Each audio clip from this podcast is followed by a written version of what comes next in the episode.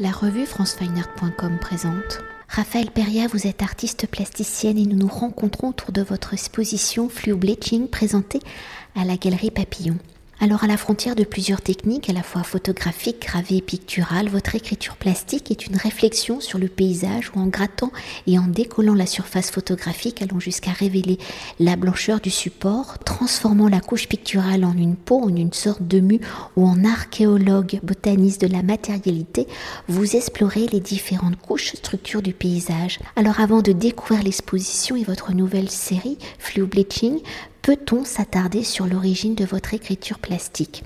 Alors si la photographie est le support de votre écriture et les techniques de la gravure, les outils de l'écriture, quelles ont été vos réflexions pour allier les deux? Comment cette combinaison vous permet-elle de révéler le paysage, de guider son sens de lecture, d'en saisir l'essentiel, son authenticité, sa vérité?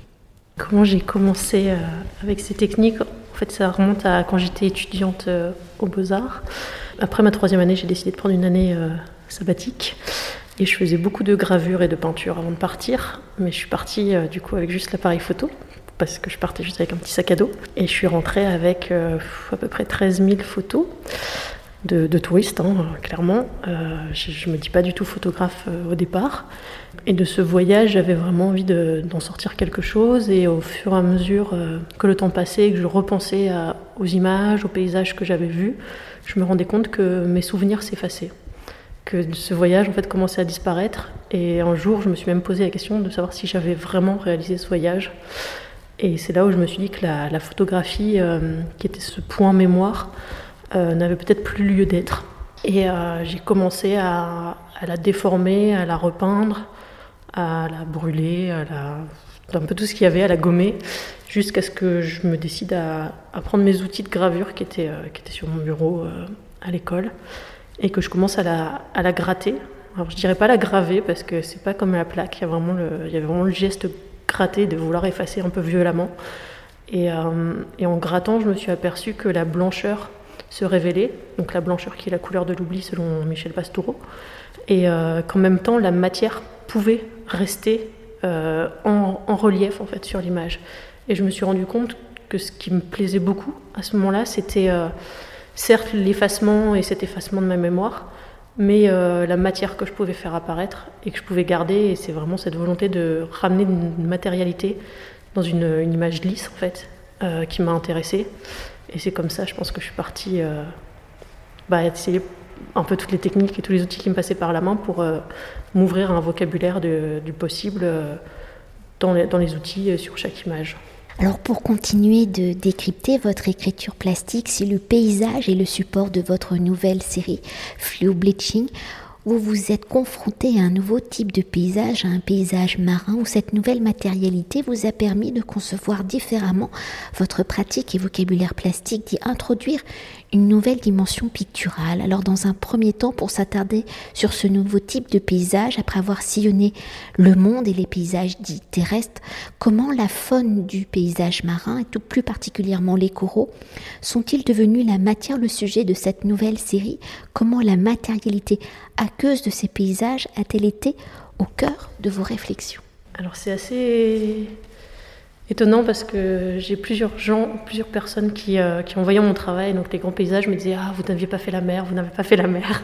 Je disais Non, je, ne vais pas sous la mer, ça ne m'intéresse pas.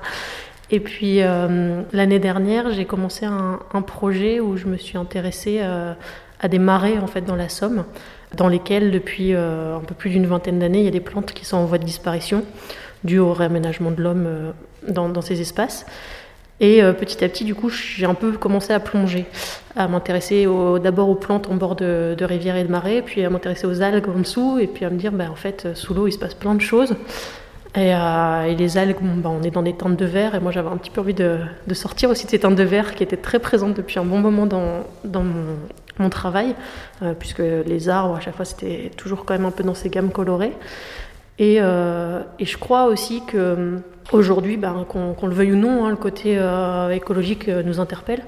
Et euh, beaucoup d'artistes notamment, mais de, personnes dans, le monde abordent ce côté écologique.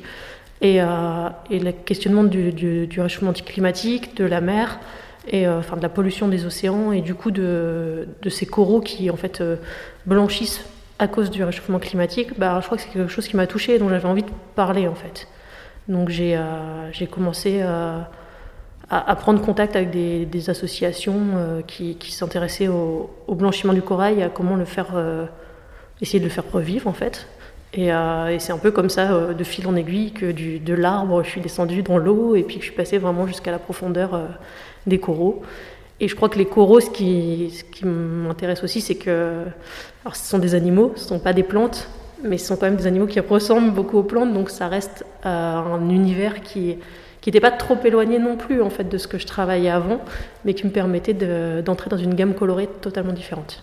Et justement, pour continuer de décrypter Fluo Bleaching, le titre de la série faisant, vous l'avez dit, référence à la dégradation des coraux, où le réchauffement de la terre et des mers font blanchir et mourir ces coraux, est-ce ce blanchiment des coraux, ce vol littéral des couleurs qui vous a amené à introduire la couleur, à rajouter une couche picturale Comment le rajout de la couleur en, se superposant, en se combinant au grattage, au soulèvement de la couche photographique, enfin picturale, vient-elle donner une nouvelle topographie, cartographie du relief au paysage? Alors effectivement, il y a pour la première fois l'introduction de la, couleur dans cette série. Et euh, donc le fluo bleaching, enfin, ça vient vraiment du coral bleaching, hein, qui est le, terme qui désigne le blanchiment du corail. Blanchiment ou blanchissement, on peut dire les deux.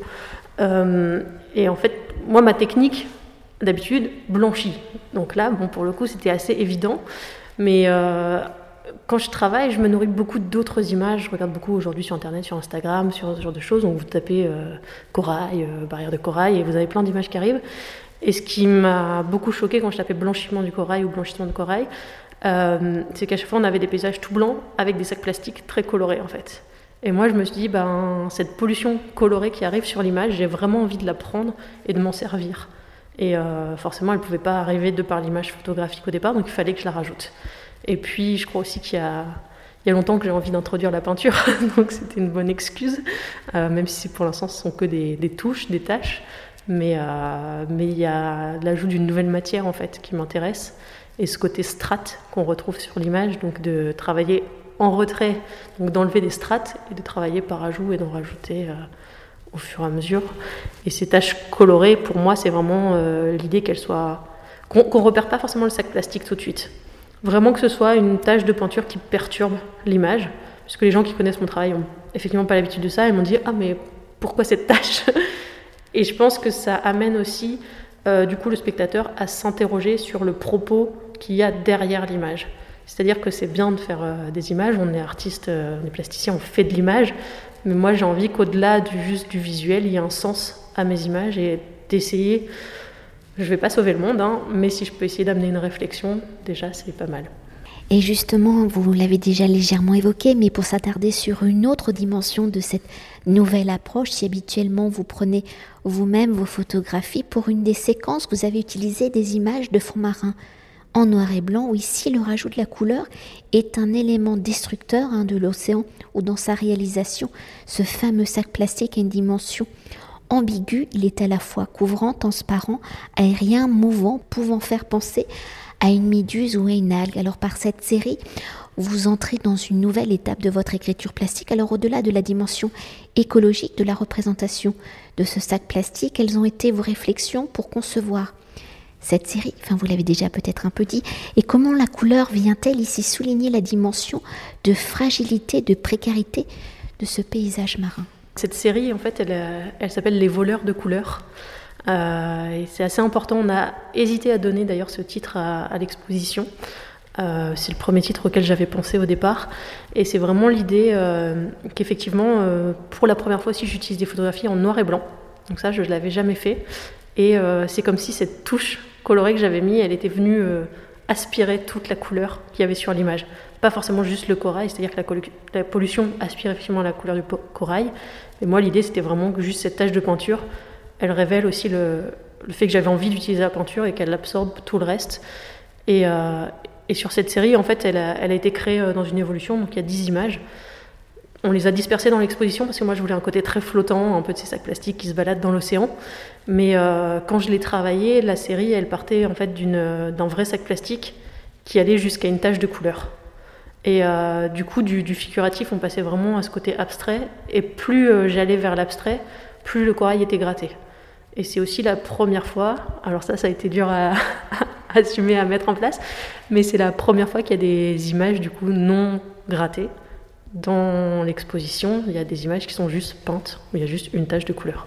Pour conclure notre entretien, peut-on s'attarder sur la dimension écologique de votre travail. On en a déjà dit plusieurs mots. Si votre approche plastique est une réflexion hein, sur le paysage, dans son observation, dans son évolution, à partir de quand Enfin, comment la notion écologique est-elle devenue une réflexion de votre écriture plastique? Et si votre travail a une grande dimension poétique, est-ce pour vous également un acte politique? Comment j'ai commencé à, m'intéresser à ces, écosystèmes un peu écologiques Je pense que c'est venu euh, dans une césure aussi de mon travail, c'est-à-dire qu'au tout début où j'ai commencé à, retravailler sur les images en les grattant, je me suis servi, comme je disais, de cette base de données de 13 000 photos que j'avais et euh, sur lesquels j'en ai retravaillé, je crois, 30 ans maximum. J'ai fait beaucoup d'écrémage. Euh, mais ensuite, je me suis posé la question, avec mon appareil photo, de où j'avais envie d'aller prendre les photos. Et du coup, de quoi j'avais envie de parler. Et euh, je voulais pas juste un, juste un paysage lambda. J'avais vraiment envie voilà, qu'il y ait un propos derrière.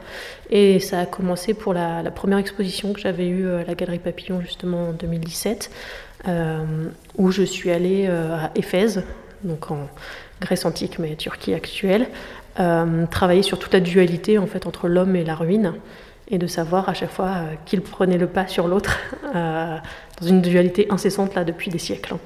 Et, et aujourd'hui, je m'intéresse à différents écosystèmes dont j'ai envie de, parler dont j'ai entendu parler euh, par hasard par quelqu'un, ou parce que j'ai lu un article dessus, ou parce que je suis tombée sur une image sur Internet. Euh, voilà, ça c'est vraiment euh, un peu au hasard des, recherches et des coups de cœur qui peuvent arriver. Du coup, il y a eu, il y a eu la, Turquie. Ensuite, je suis partie au Cambodge, donc la série qui a été présentée notamment à Drawing Now l'année dernière, des tétramélès. Donc là, je me suis intéressée voilà, à tous ces, ces figuiers étrangleurs qui qui emprisonnent les ruines et qui, si on les enlève, euh, les temples s'effondrent et si on les laisse, ils explosent les temples. Donc on se pose la question de que faire. Euh, ensuite, je suis allée m'intéresser ben, à ce petit écosystème dans les marais euh, de la Somme. Et là, prochainement, je suis sur un travail qui parle d'une ville en Argentine qui a été submergée pendant 14 ans par un lac d'eau salée. donc je suis allée prendre des photos là-bas en fin d'année dernière. Euh, et, là, je commence le travail dessus. Donc, ce sera présenté euh, normalement au mois de janvier, février en Bretagne, dans un centre d'art en Bretagne qui s'appelle l'Aparté. Et peut-être euh, pour jouer entre ce jeu de mots poétique et politique Alors, moi, je pense qu'au départ, il y a plus un sens poétique dans mon travail. Moi, je suis quelqu'un qui qui, lit beaucoup déjà de poésie, même si je ne sais pas la déclamer ou la dire, mais j'aime beaucoup ça, qui a besoin de, douceur aussi dans ce que je fais, dans ce que, dans ce que je lis, même si des fois les gens pensent que c'est très violent quand je travaille sur l'image, en fait c'est pour moi un geste très doux. Et, euh, je pense que de toute façon la poésie est politique, ça déjà. Euh, le fait d'être artiste est quelque part politique. Et après, euh, aujourd'hui, en 2020, je pense que tout le monde devrait être engagé en fait.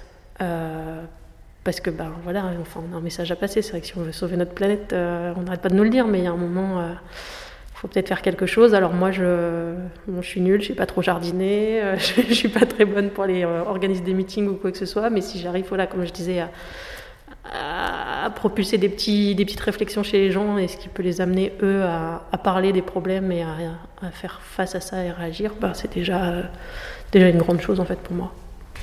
Merci. Merci. Cet entretien a été réalisé par franceweiner.com.